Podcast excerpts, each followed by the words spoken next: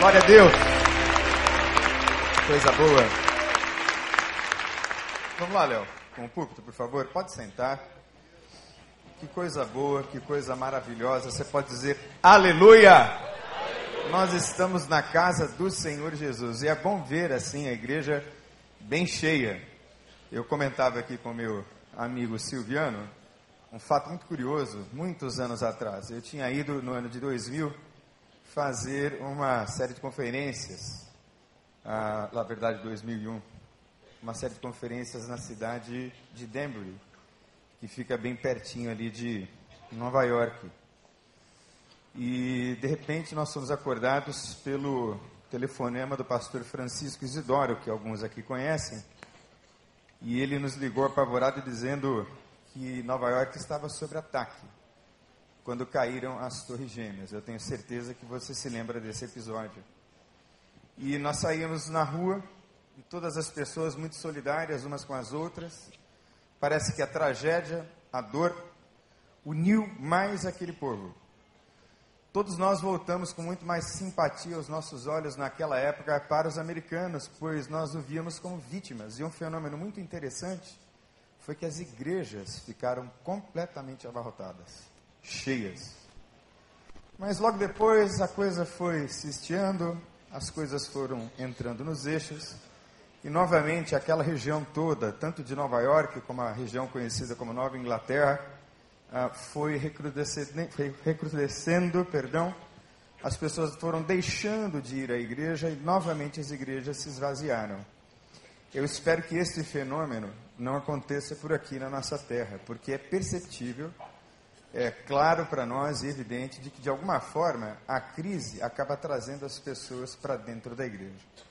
Eu espero que a crise não traga apenas você para dentro da igreja, mas, sobretudo, de volta à presença de Jesus Cristo, para nunca mais sair da presença dele.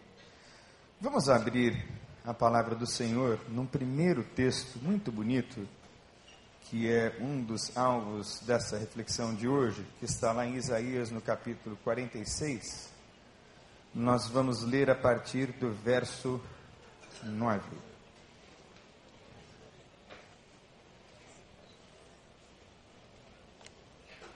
Isaías 46, a partir do verso 9.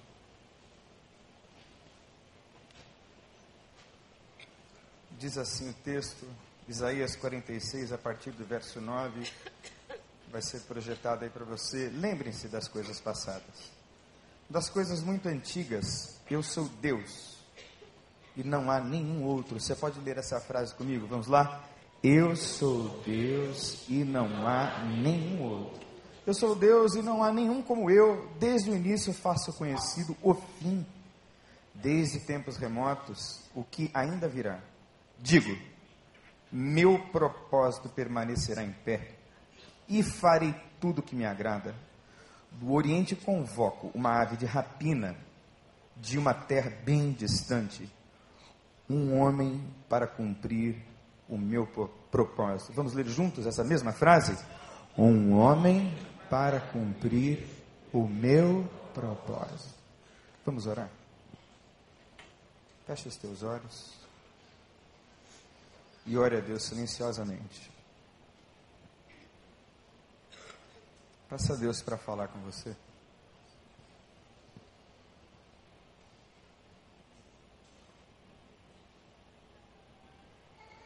Converse com Deus alguns instantes e concentre-se no Senhor, o teu Deus, o Deus a quem você veio buscar.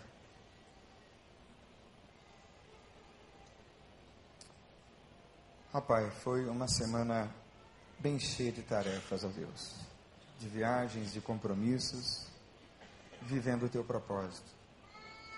E agora, nesta noite, Deus, eu tenho mais uma vez a oportunidade de comunicar o teu recado, comunicar a tua palavra, entregar a mensagem do Senhor ao coração do teu povo.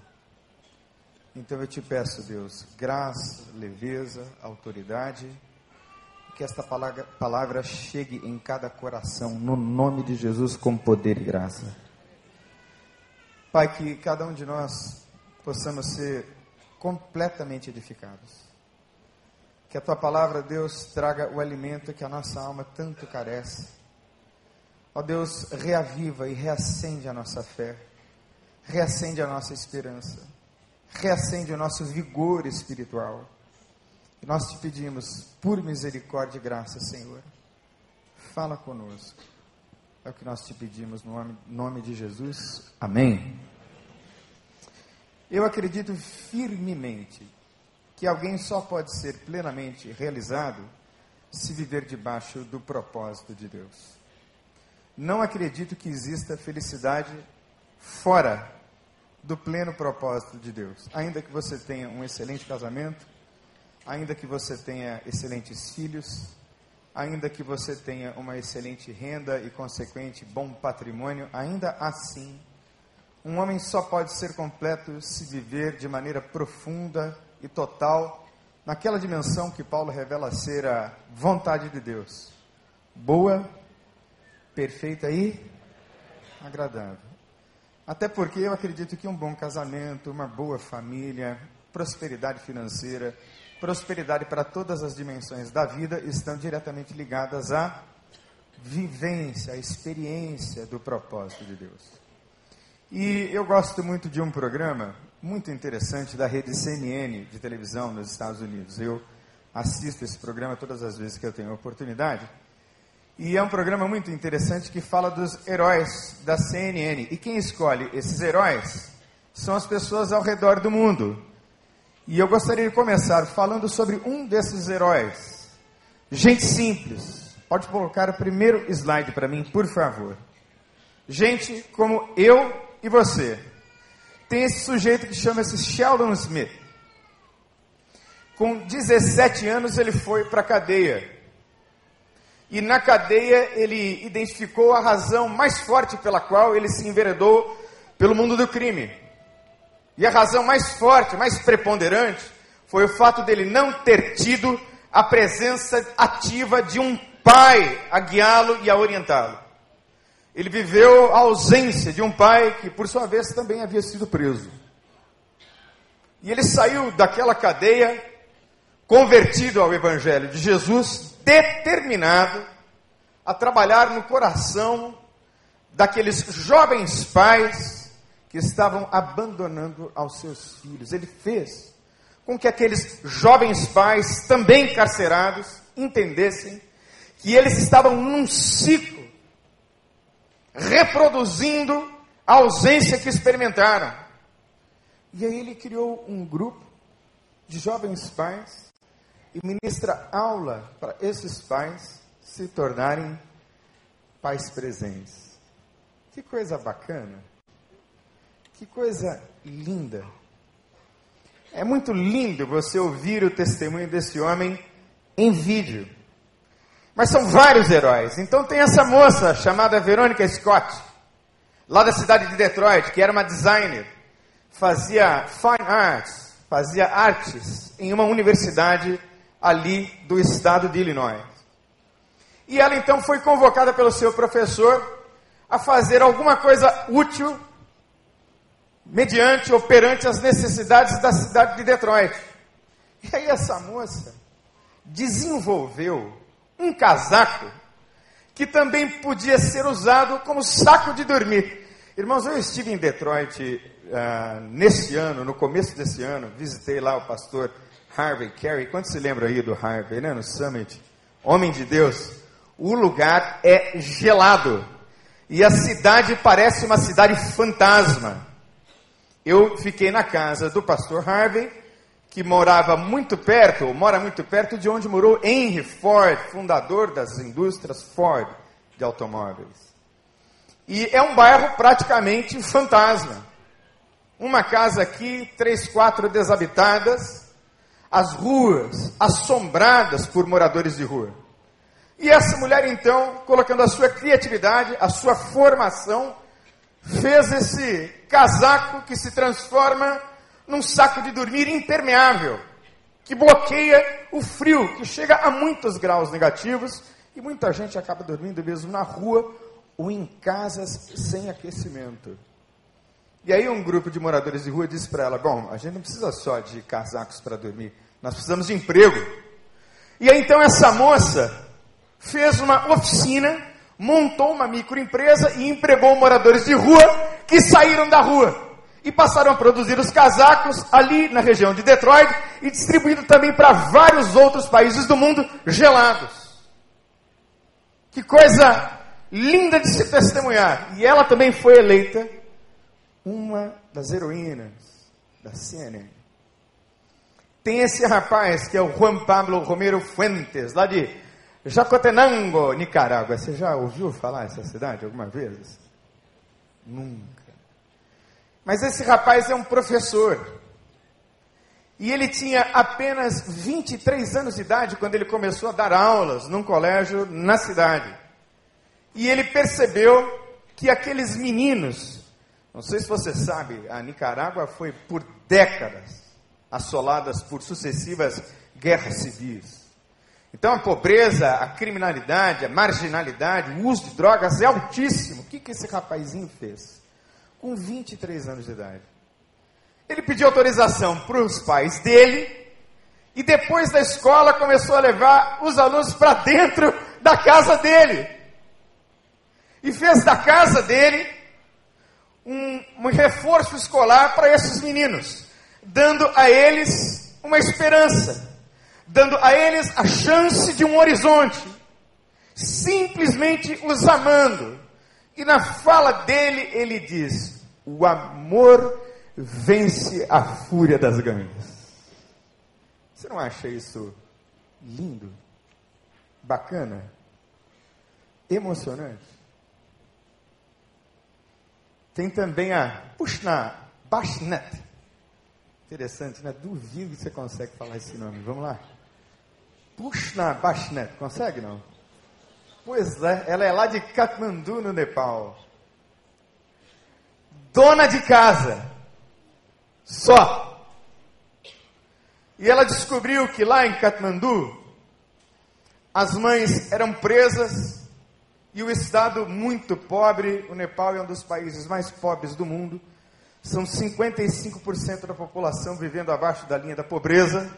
Então essa moça, que tem 28 anos, decidiu pegar as crianças que eram levadas presas juntas com as mães. Porque não havia possibilidade do Estado oferecer um lugar para cuidar das crianças. Então as crianças pegavam a pena, seja ela qual fosse, e penas longas de 30, 40, 50 anos, junto com essas mulheres. Ela disse: não, não é justo que essas crianças paguem pelo crime que as mães cometeram. E aí então o trabalho dela é de ir até os presídios e levar as crianças para casa. E ela cuida de 40 crianças, sozinha. Todos os dias, com eles para casa. Todos os dias, na escola. E ela disse: Eu não consigo viver sem as crianças, eu não tenho um minuto de folga. Mas a razão da minha vida está em me doar para essas crianças. Tem esse rapazinho que nós vimos agora há pouco o vídeo, chamado Josh Aluere. Irmãos, por favor, não perca a oportunidade. Esse irmão estará entre nós a partir do dia 14 de julho, numa quinta-feira, no nosso primeiro congresso de espiritualidade e saúde emocional. O Joshua é um ugandense da cidade de Kampala. E ele era ainda muito jovem quando as forças de Idi Amin Dada, essa história está retratada num filme, alguns de vocês assistiram, O Último Rei da Escócia. E forças de Idi Amin Dada atacaram o bairro onde ele morava. Na verdade, era uma favela em Kampala. E ele assistiu à morte de muitos dos seus familiares. E ele poderia ter se transformado num marginal, num criminoso, poderia ter deixado com que a mágoa e o rancor tomassem conta da sua alma e do seu coração, mas não. Ele se converteu ao Evangelho e se dedica junto de sua igreja e de uma fraternidade de mais de 30 mil igrejas em Uganda a construir moradias para melhoria de vida da cidade. E esse homem conseguiu converter ao evangelho o filho mais velho de Idi Amin Dada e tem levado esse moço a pedir perdão publicamente pelos pecados de seus pais, promovendo a reconciliação nacional em Uganda. Aleluia! Você pode dizer glória a Deus.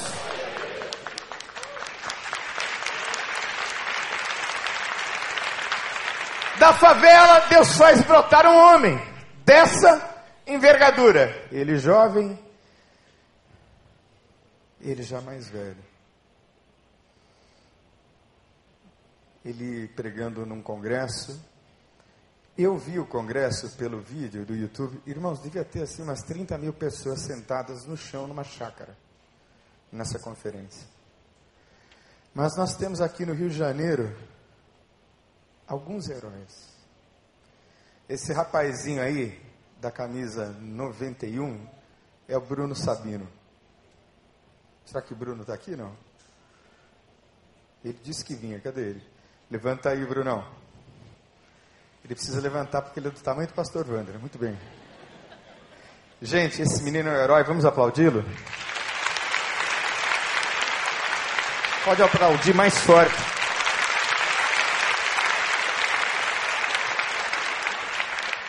Que mais me cativou no Bruno foi a simplicidade dele.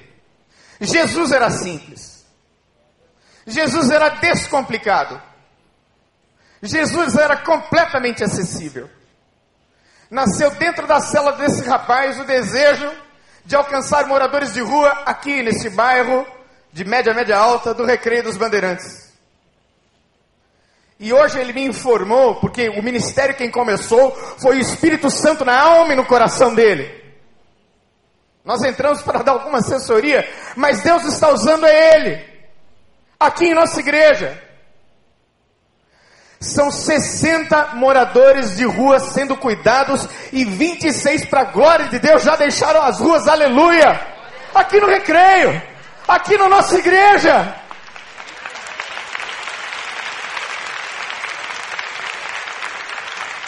É aqui, gente. Todas as quintas-feiras, se você vier, você vai ver o pessoal ali à minha direita, vem, assiste o culto. Está ali o pastor Tiago, inclusive, pregando, não sei se dá para ver aí, foi uma das vezes em que ele foi pregar. E o que é que a gente faz lá no 12? Nós damos a eles umas quentinhas. Olha lá, Joana, né? Joana está em todas, né, gente? Brincadeira, né? Elas aparecem em todas. Mas nós damos a eles algumas quentinhas, iniciamos um relacionamento, insistimos, e insistimos, e insistimos, até que eles decidem ir para as casas de recuperação com quem nós temos parceria. E o que, que a gente leva para eles? Nós levamos coisas muito singelas, a gente leva arroz, feijão, algumas latas em conserva, quando a gente pode, a gente leva um pouquinho de carne. Em várias casas de recuperação, essa aí é a Vida Plena, Muitos desses rapazes estão sendo atendidos aqui no nosso ambulatório de dependência química. Olha aí, o Brunão, espero que não seja com a camisa do Fluminense. Mas está ele aí. Aqui da nossa igreja. Mais uma foto desse grupo. Desse grupo que encontrou o propósito de Deus. O texto que nós lemos fala de uma ave de rapina que Deus vai levantar e Deus compara esta ave de rapina a um homem. A um homem que vai cumprir o seu propósito. Pode desligar os slides, por favor. A um homem que vai cumprir o seu propósito. Por que, é que Deus usa essa figura de uma ave de rapina? Eu não sei se você sabe, mas uma águia conseguiria ler uma Bíblia como essa minha aqui, que inclusive não é minha, é de alguém que eu peguei lá na secretaria. Bíblia devocional do casal, as linguagens do amor, estava lá e eu estou usando aqui. Mas a águia conseguiria ler esta Bíblia a uma distância de 200 metros. Então nós entendemos que o que Deus está querendo dizer é que uma ave de rapina tem visão está apta e pronta para o embate, para o combate. Voa alto, é ágil, é símbolo de resistência, de força, de graça, de agilidade, de longevidade. Mas eu quero compartilhar um outro texto com você, que fala do propósito de Deus, que fala de vontade de Deus, que fala dessa coisa que dá sentido para a vida. Gente, essa semana, como eu disse na minha oração, foi mesmo uma semana muito corrida. Aliás, a minha semana, graças a Deus, é muito corrida. Ore por mim para que Deus me dê saúde, porque nunca vai me faltar energia e vigor para viver plenitude do propósito de Deus. Aleluia! Todos os dias da minha vida. Segunda-feira eu acordo, venho para cá, faço meu atendimento ambulatorial, atendo à tarde e ainda atendo no meu consultório. Vou para casa para encontrar as minhas queridas. Eu tenho três mulheres, como é do conhecimento de todos. Não se assuste, é uma esposa e duas filhas. Uma de 20 e uma de 8. Que coisa boa é acordar de manhã cedo, olhar para as meninas, para a foto da que está em Petrópolis estudando e sair para trabalhar. E ter um lugar para trabalhar. Que coisa maravilhosa é ter as pernas, que coisa maravilhosa é ter saúde. Mas abra comigo a sua Bíblia lá em 2 Samuel, capítulo 23, nós vamos ler a partir do verso 8.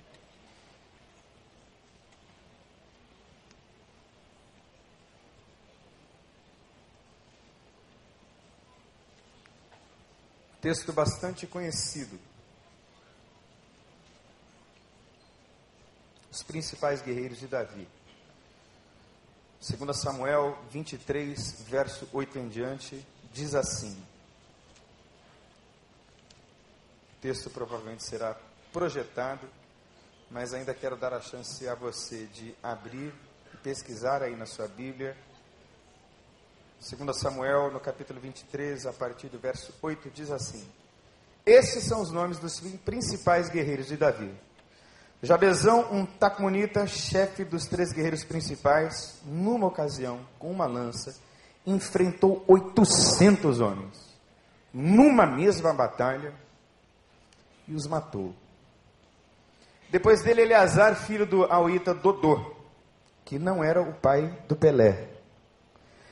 Ele era um dos três principais guerreiros e esteve com Davi quando os filisteus se reuniram em paz, Damim, para a batalha. Os israelitas recuaram, mas ele manteve a sua posição e feriu os filisteus até a sua mão ficar dormente e grudar na espada. O Senhor concedeu uma grande vitória a Israel naquele dia e o exército voltou para onde Eleazar estava, mas somente para saquear os mortos. Depois dele, Samá, filho de Agê, de Amar, os filisteus reuniram-se em Lei, onde havia uma plantação de lentilha. O exército de Israel fugiu dos filisteus, mas Samá, tomou posição no meio da plantação, defendeu-a e derrotou os filisteus. O Senhor concedeu-lhe uma grande vitória. Durante a colheita, três chefes do batalhão dos 30 foram encontrar Davi na caverna de Adulão, enquanto um grupo de filisteus acampava no vale de Refaim. Estando Davi nessa fortaleza e o destacamento filisteu em Belém, Davi expressou este forte desejo: Quem me dera me trouxessem água da cisterna da porta de Belém então aqueles três atravessaram o acampamento filisteu, tiraram água da cisterna e trouxeram a Davi. Mas ele se recusou a beber e, em vez disso, derramou-a como uma oferta ao Senhor e disse: O Senhor me livre de beber desta água. Seria como beber o sangue dos que arriscaram a vida para trazê-la. E Davi não bebeu daquela água. Foram esses os feitos dos três principais guerreiros. Absai, irmão de Joabe, filho de Zeruia, era o chefe do batalhão dos trinta. Certa ocasião, com a sua lança, matou 300 homens, tornando-se tão famoso quanto os três. Foi mais honrado que o batalhão dos 30 e tornou-se o chefe deles, mas nunca igualou-se aos três principais guerreiros. E Benaia, filho de Joiada, era um corajoso soldado de Cabzeel, que realizou grandes feitos.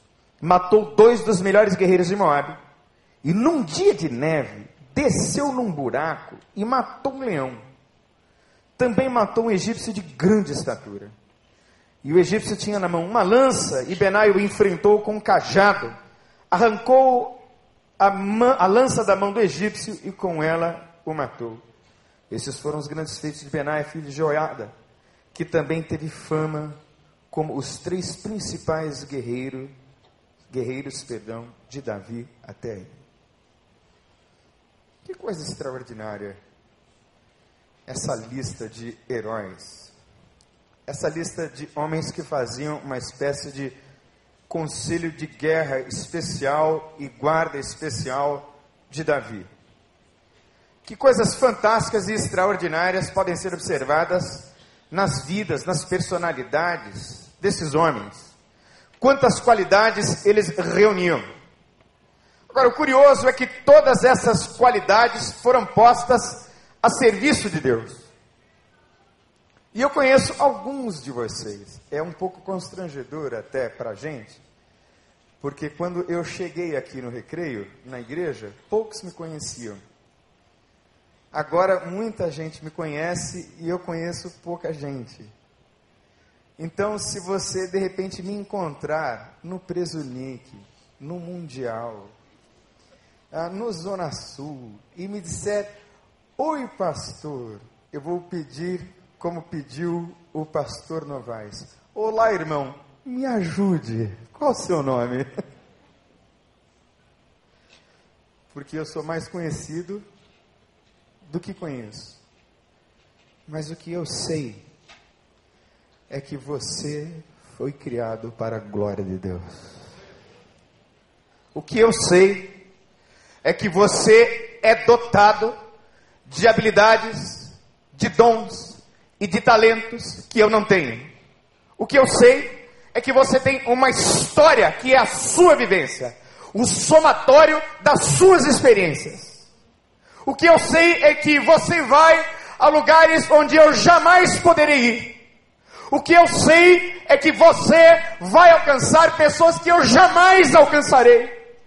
Porque o que Deus tem a realizar através da sua vida só pode ser realizado através de você. Porque antes dos tempos eternos e antes que existissem todas as coisas, Deus te chamou à existência. Diz a Bíblia que ele te chamou pelo nome e te disse: Tu és meu. Isso é o que eu sei. Quanta gente errante, quanta gente infeliz, longe do propósito de Deus. E eu gostaria que você fizesse como esses lindos e belos exemplos que eu dei no começo, que de forma muito clara tornam materializado aquilo que nós vemos nas Escrituras como exemplo, tornam real. Esse pessoal que vai atrás desses moradores de rua, mais uma vez, é gente simples. Mais uma vez, Jesus era simples, acessível, amoroso e completamente entregue. Vejam, irmãos, que Jesus veio ao mundo não para servir não para ser servido, perdão, mas para servir. Ele veio servir ao propósito de Deus e ele veio para nos servir. De modo que a vida de qualquer pessoa só se realiza plenamente quando ela descobre que ela é serva. E quando ela vive para servir. Servo só serve se vive para servir. Que coisas maravilhosas então nós podemos extrair da vida desses homens, da vida dessas pessoas. Como podemos então conhecer e viver o propósito de Deus? Preste atenção, irmão. Muito mais do que conhecer é viver. Ora, eu tenho mil histórias que eu poderia contar dos meus 10 anos no Morro do Barbante. Por que é que eu tenho muitas histórias de tiroteios e livramentos e funerais de vários traficantes e idas a cadeias e muitas aventuras? Ora, porque eu fui para lá. Só por isso. Porque um dia eu aceitei viver o propósito de Deus. e tenho vivido o propósito de Deus. E tenho buscado viver intensamente. E quando eu olho para esses homens e para essas mulheres, eu não sei você, mas eu fico pequeno. Eu me sinto humilhado. Eu me sinto motivado. Parece que essa gente me empurra para viver cada vez mais intensamente o propósito de Deus. E eu gostaria de ministrar ao seu coração algumas coisas importantes dessas histórias todas que nós lemos aqui, para que você viva intensamente esse propósito de Deus aqui agora. A primeira coisa, repita comigo: conheça a vontade de Deus.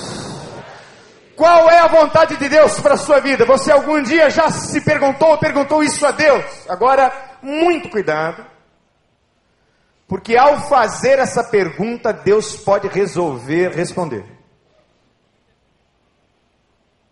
Esteja preparado para a resposta de Deus. Porque a vontade de Deus ela acontece em pelo menos duas dimensões.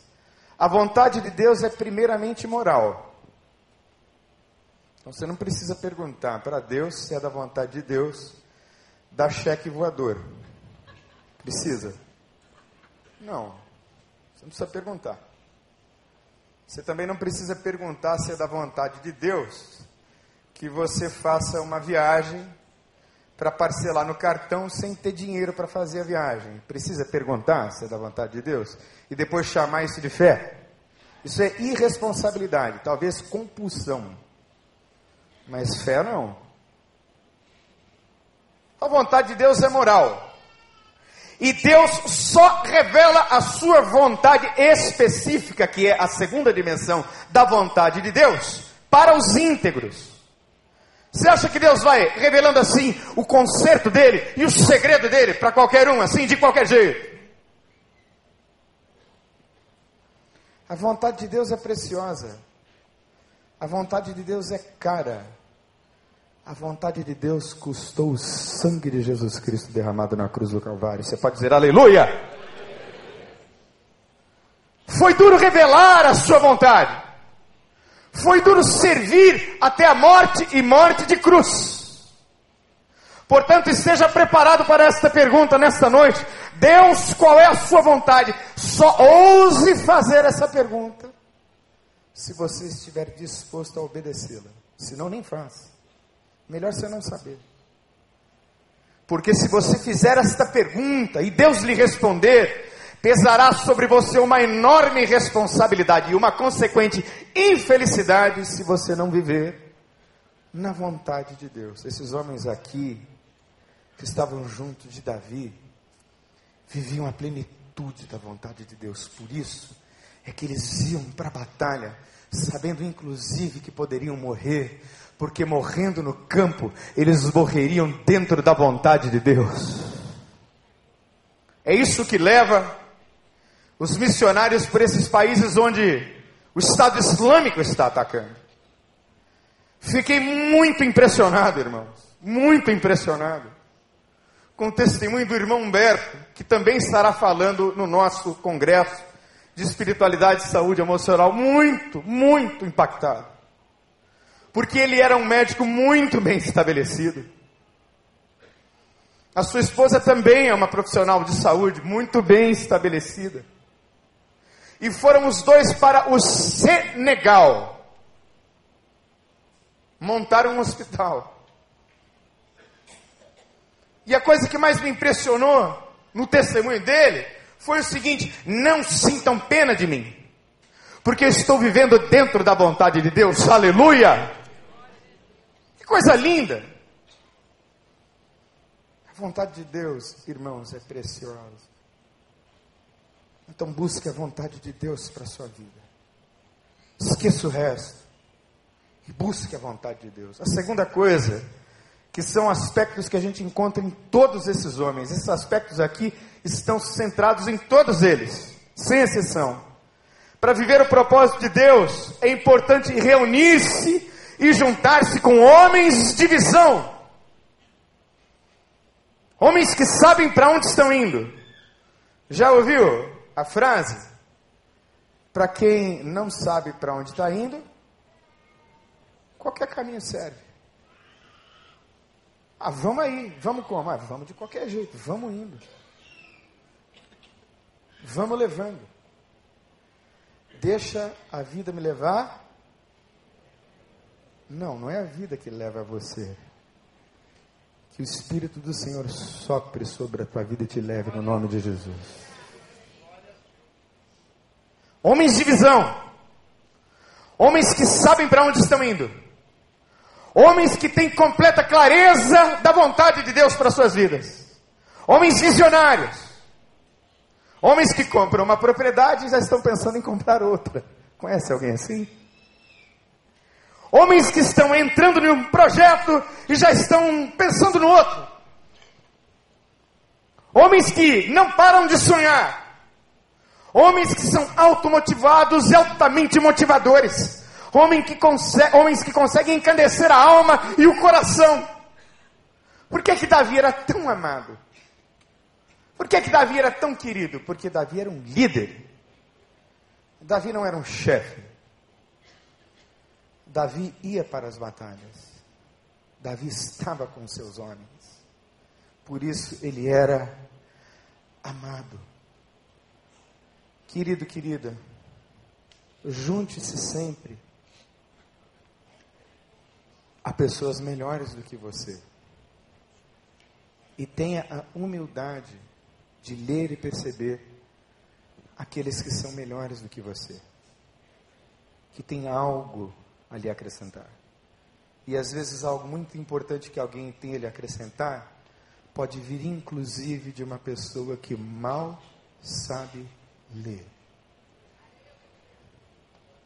Junte-se a homens de visão. Esteja ao lado deles. Terceiro aspecto interessante. Tome conselho com os valentes. Gente, Reino de Deus não é para banana. Bananão não vai chegar a lugar nenhum. É para gente valente. É para gente de raça. É para gente de garra. É para gente de coragem. Tome conselho com os valentes, porque a valentia dos valentes acaba contagiando a gente. Que homem valente era Jesus, hein? Você não acha? Porque diante da elite pensante daquela época, da elite religiosa daquela época, ele tem a coragem de pregar um sermão na cara deles e dizer: vocês são uma raça de cobras, de víboras. Vocês são como sepulcros caiados. Vocês são hipócritas. E ele diz na cara daquela classe religiosa. Homem de coragem, homem de garra. E isso contagiava os discípulos. Ora, os discípulos estavam prontos para ir com ele. Porque ele tinha esta coragem. Como é bom andar com gente corajosa. Né? Como é bom andar com gente que lhe cede segurança. E de repente Deus vai trabalhando assim na vida da gente. Deus vai trabalhando através das circunstâncias e situações, de modo que nós vamos nos tornando devagarinho esse referencial. Junte-se aos valentes. E não tenha vergonha, eu até brinquei, se você tiver medo. Porque o medo, inclusive, é importante, né? Mas tem gente que é prudente demais. Sabe como? É tão prudente, pensa tanto em tudo, que não consegue aí sim dar o passo da fé. Tem gente que é prudente demais. Então, para quem é prudente demais, precisa haver um equilíbrio. Precisa entrar nessa equação alguém que seja valente demais. Para que a valentia do valente seja modulada pela prudência do prudente e a prudência do prudente module a valentia do valentão. É por isso que a igreja de Jesus Cristo é um corpo. Por isso é que eu me completo em você, você se completa em mim, de modo tal que nós somos um corpo perfeitamente ajustado, segundo o Espírito do nosso Deus. Você pode dizer aleluia? Quantos saberes, quantas formações, quantas vivências, quantas experiências desperdiçadas no reino de Deus. Pode ser o seu caso. Lembra dessa moça que eu mostrei no começo? Fazendo universidade de artes. E o professor disse a ela: faça alguma coisa por Detroit. Você não é designer? Branquinha no meio de negros moradores de rua da cidade mais pobre dos Estados Unidos, Detroit. E aí, então essa moça valente usa a sua criatividade e se muda para lá. Você não acha isso lindo? Quarta coisa, queridos, importante: reúna-se com os íntegros. Preste atenção no que eu vou dizer. Eu estive nos Estados Unidos uma vez, numa cidadezinha chamada, cidadezinha, perdão, uma grande cidade, chamada Austin, capital do Texas. E eu estava fazendo uma conferência sobre dependência química. E aí um dos pais me perguntou, Pastor Daniel, como é que a gente faz com esses rapazes que estão entrando aqui na igreja e estão usando drogas, influenciando os nossos filhos? O que é que a gente faz, pastor? A gente deixa esses rapazes andarem com os nossos filhos ou a gente impede esse tipo de relacionamento? Eu disse: depende. Depende de quem são seus filhos. Porque se os seus filhos forem como dois jovens que eu conheço na Ilha do Governador, chamados Everton e Luiz César, muito provavelmente esses meninos que usam drogas e se prostituem vão acabar convertidos ao Evangelho de Jesus. Então, se você percebe fragilidades e dificuldades de santidade na sua vida, junte-se aos santos, junte-se aos que buscam. Se você percebe fragilidades nas suas relações, corte o vínculo com relações podres no nome de Jesus. Corte. Corta de uma vez. Porque a Bíblia diz que do que fala a boca, disso está cheio. Gente, você quer conhecer alguém? Fique atento às entrelinhas, às vírgulas. Fique atento aos olhares, aos gestos. Psicólogo é terrível, né, gente? Mas quanta coisa é dita sem palavras. Quanta coisa é comunicada num olhar. Lê. Gente, eu tenho assim um faro para esse negócio terrível. Eu fui fazer uma série de conferências aí. E eu disse assim para um amigo: Rapaz, esse sujeito vai me roubar. Mas não deu outro, ele me roubou mesmo, 500 reais. E eu deixei para lá que foi tão bonito que aconteceu que esse dinheiro era uma micharia perto do que Deus fez. Mas Deus dá discernimento para a gente. Então corta! Junte-se aos íntegros, junte-se aos retos, junte-se aos santos, porque de repente o, a glória de Deus sobre eles vai refletir sobre você também no nome de Jesus. Eles são luz. Aprenda com os fiéis. Aprenda com os que estão vivendo em fidelidade. Quer conhecer a fidelidade de alguém? Quer? Então vamos ver quando o bolso começar a sofrer. Hum, aí você vai conhecer os fiéis. Como a espiritualidade de uma pessoa e a vida dela com Deus se abate na mesma medida em que o dinheiro desaparece.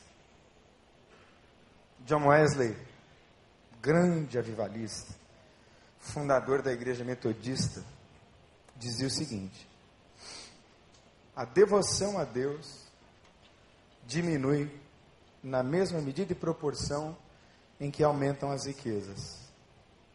Você não acha isso interessante? Convém, irmãos, não que sejamos achados bem-sucedidos, porque fundamentalmente Deus não chamou ninguém para ser bem-sucedido. Deus não chamou ninguém para ser bem-sucedido, nem para ser próspero, nem para ser feliz. Poxa, que coisa estranha que você está dizendo, Daniel, mas é exatamente isso. Aprenda, entenda. Deus te chamou para que você viva para a glória dele.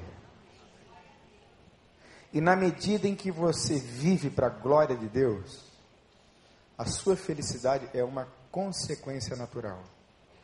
Por isso é que a gente pode cantar: Sou feliz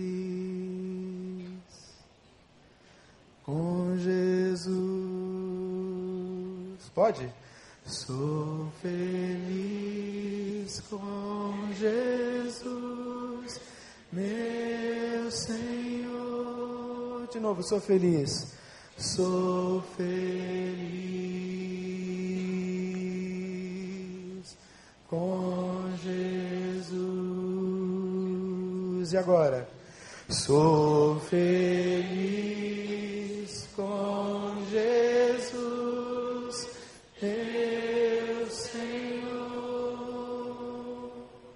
Esta felicidade não deve ser o alvo da sua busca.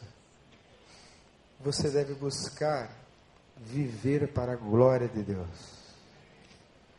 E na medida em que você vive para a glória de Deus, consequentemente você se torna feliz e realizado.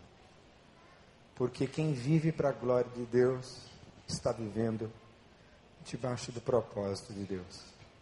E aí já não interessa mais se tem muito ou se tem pouco.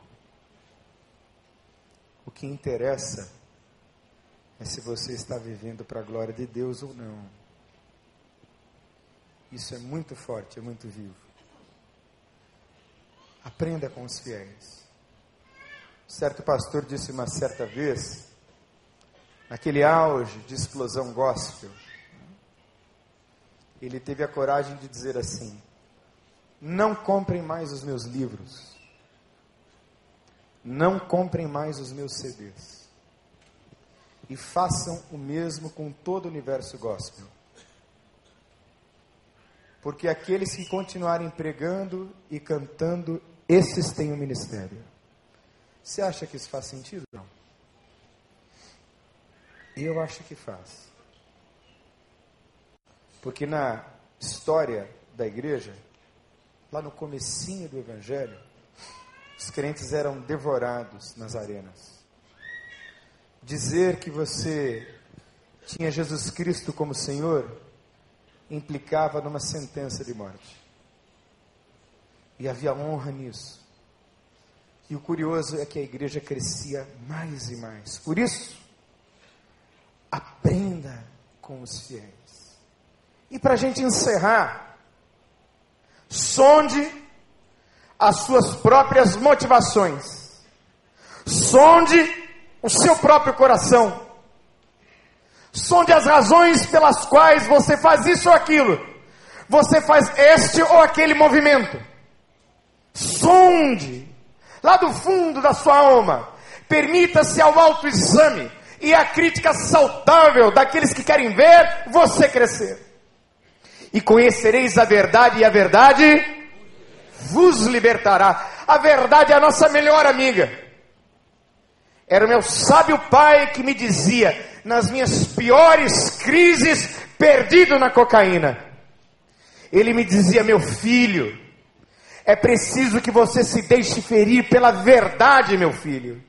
Essa devastadora, que ao nos ferir, nos traz a luz. Coisa linda, você não acha? E como é bom quando nós ouvimos a verdade de alguém. Agora dói, hein? Dói. mas traz cura. Dói, mas traz libertação. Dói, mas traz restauração. E nesta noite pode ser que Deus esteja confrontando você, trazendo ao seu coração novas porções de verdade, para libertar você no nome de Jesus. E eu gostaria de orar pela sua vida agora. Pedir a você que, por favor, em nome de Jesus, atenda ao clamor de Deus nessa noite. E viva o propósito de Deus. Viva de maneira madura e adulta na presença de Deus. Feche os seus olhos.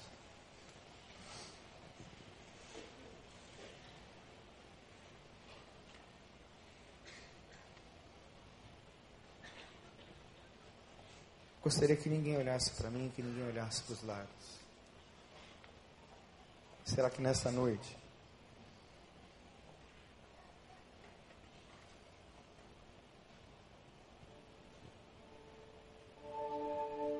nessa noite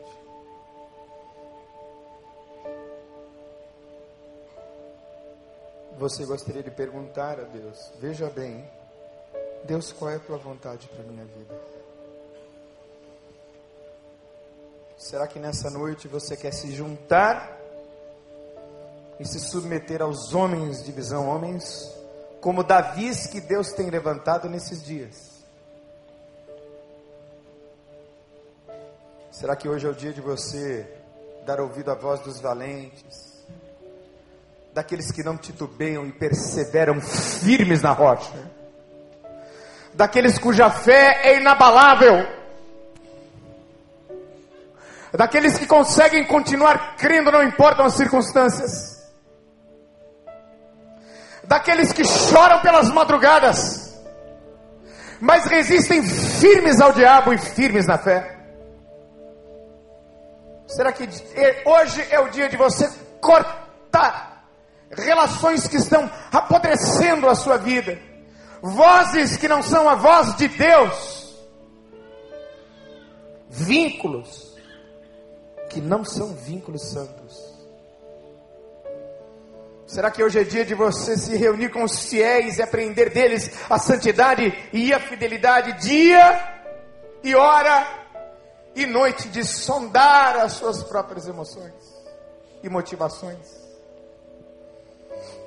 De olhos fechados, como você está, querido e querida, talvez hoje seja o dia de aprender que para ganhar tem que perder. Preste atenção, de olhos fechados, no que eu vou dizer agora, é muito importante. Nessa noite, você não virá aqui à frente para ganhar nada. Você só vai se levantar para vir aqui à frente se você estiver disposto, disposta a perder.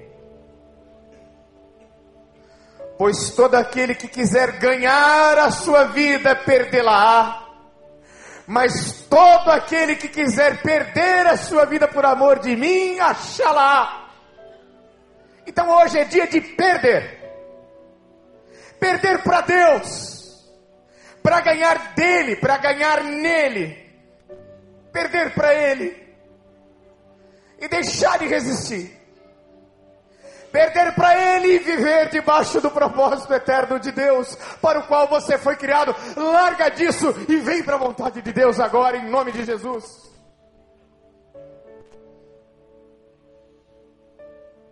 Junte-se aos fiéis. Venha para o propósito de Deus. Junte-se aos simples. Junte-se a esse grupo revolucionário de gente simples, humilde de coração que tem andado com Deus. Então, se Deus falou com você hoje, você quer perder a sua vida no altar de Deus. Uma entrega profunda.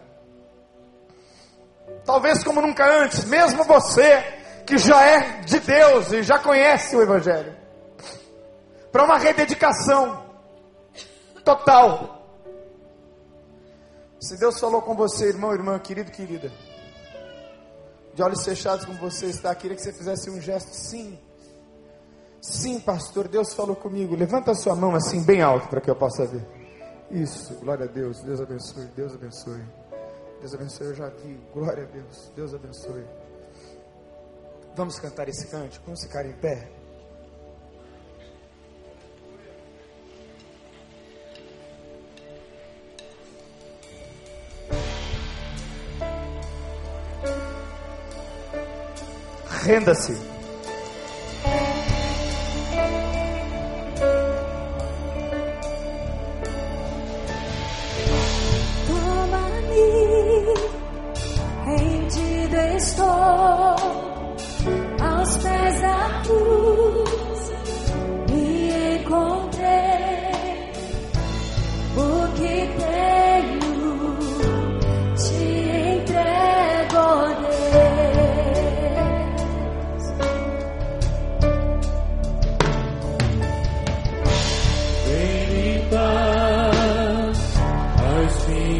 mãos purificar meu coração.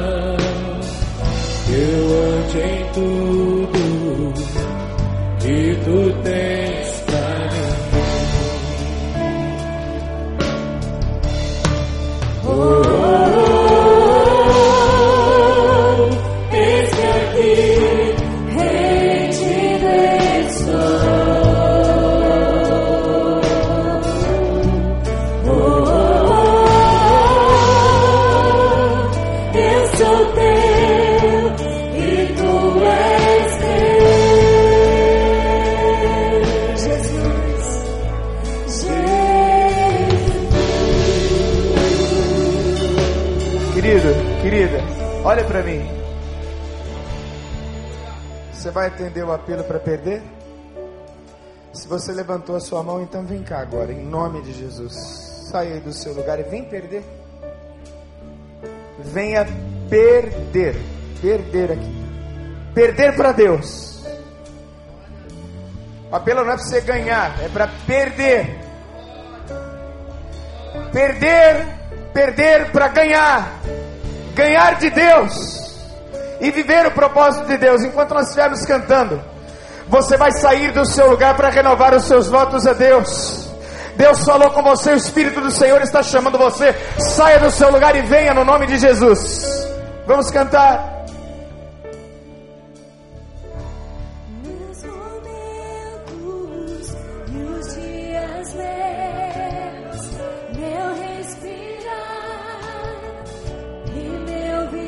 Falou com você, venha.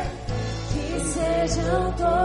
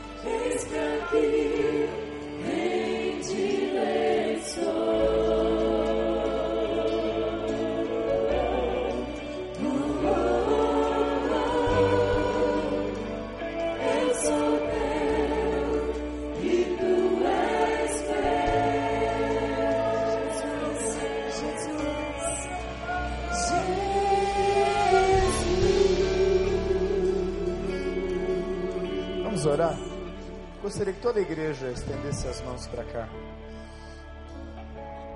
Sobre esses que estão aqui à frente. Estão perdendo.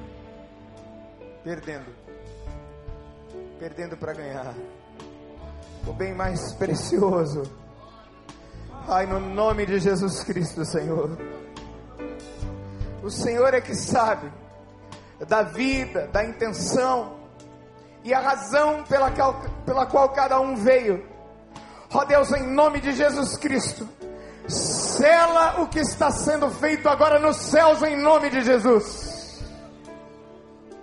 Vai libertando, Senhor, vai salvando, curando e resgatando, pois esses estão rendidos, ó Deus